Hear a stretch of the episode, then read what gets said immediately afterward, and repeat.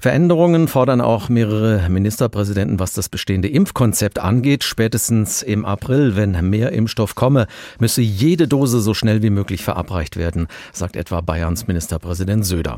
Der bisher weniger beliebte AstraZeneca-Impfstoff solle außer in den Impfzentren auch von Ärzten verabreicht werden. Es brauche deshalb eine schnelle Änderung der Impfverordnung des Bundes.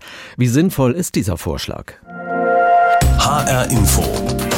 Pro und Contra. Unser Hauptstadtkorrespondent Kai Küstner meint, der Impfstoff sollte freigegeben werden.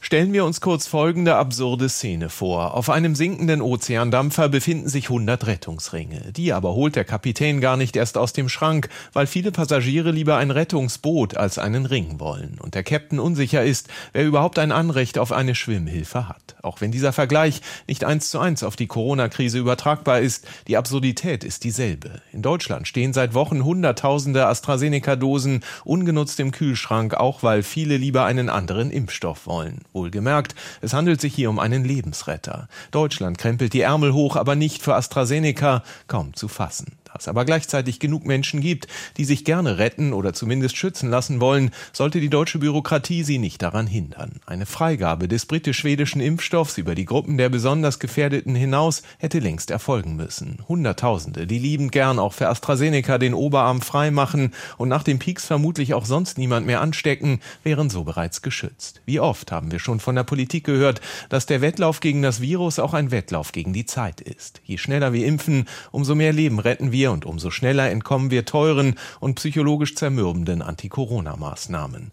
Nachdem Bundesregierung und EU es uns durch allzu verhaltenen Impfstoffeinkauf schwer gemacht haben, aus den Startblöcken zu kommen, muss es ja nicht in Zeitlupe weitergehen. Die Freigabe des bislang völlig unterschätzten AstraZeneca-Impfstoffs wäre ein kleiner, aber willkommener Tempo-Gegenstoß. Soweit die Meinung von Kai Küstner. Seine Kollegin in unserem Hauptstadtstudio in Berlin, Vera Wolskämpf, ist anderer Ansicht. Die Verwundbaren und die Gefährdeten zuerst. Das ist ein wichtiges Prinzip, solange rettender Impfstoff knapp ist. Wenn es nicht genügend Rettungsringe für alle gibt, bekommen eben erst einmal die einen, die nicht schwimmen können. Und das muss auch für den Impfstoff von AstraZeneca gelten. Denn die bisher gelieferten anderthalb Millionen Dosen reichen nicht einmal für alle diejenigen mit einem hohen Risiko an Covid-19 zu erkranken oder sogar zu sterben. Und es mangelt auch nicht per se an Willigen. Die Bundesländer müssen es einfach besser organisieren. Wenn Termine frei bleiben, muss eben der oder die Nächste in der Reihenfolge gefragt werden. Manche Länder schaffen das. Nicht überall liegt der Impfstoff ungenutzt herum. Eine generelle Freigabe wäre zum jetzigen Zeitpunkt falsch. Erstens würde das bei den noch geringen Impfstoffmengen kaum etwas bewirken, was den gesamtgesellschaftlichen Schutz angeht. Zweitens wäre es wahrscheinlich, dass dann mobile und jüngere Menschen zum Zug kommen, weil sie schnell digital einen Termin buchen und zum Impfzentrum fahren können.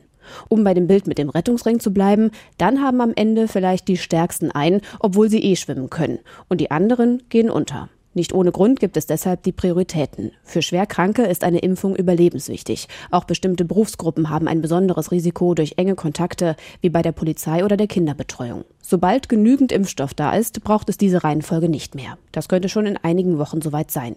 Bis dahin sollten die Länder ihrer Pflicht nachkommen, keine Dose durch schlechte Organisation verfallen zu lassen, sondern die am meisten Gefährdeten in der Gesellschaft zu impfen.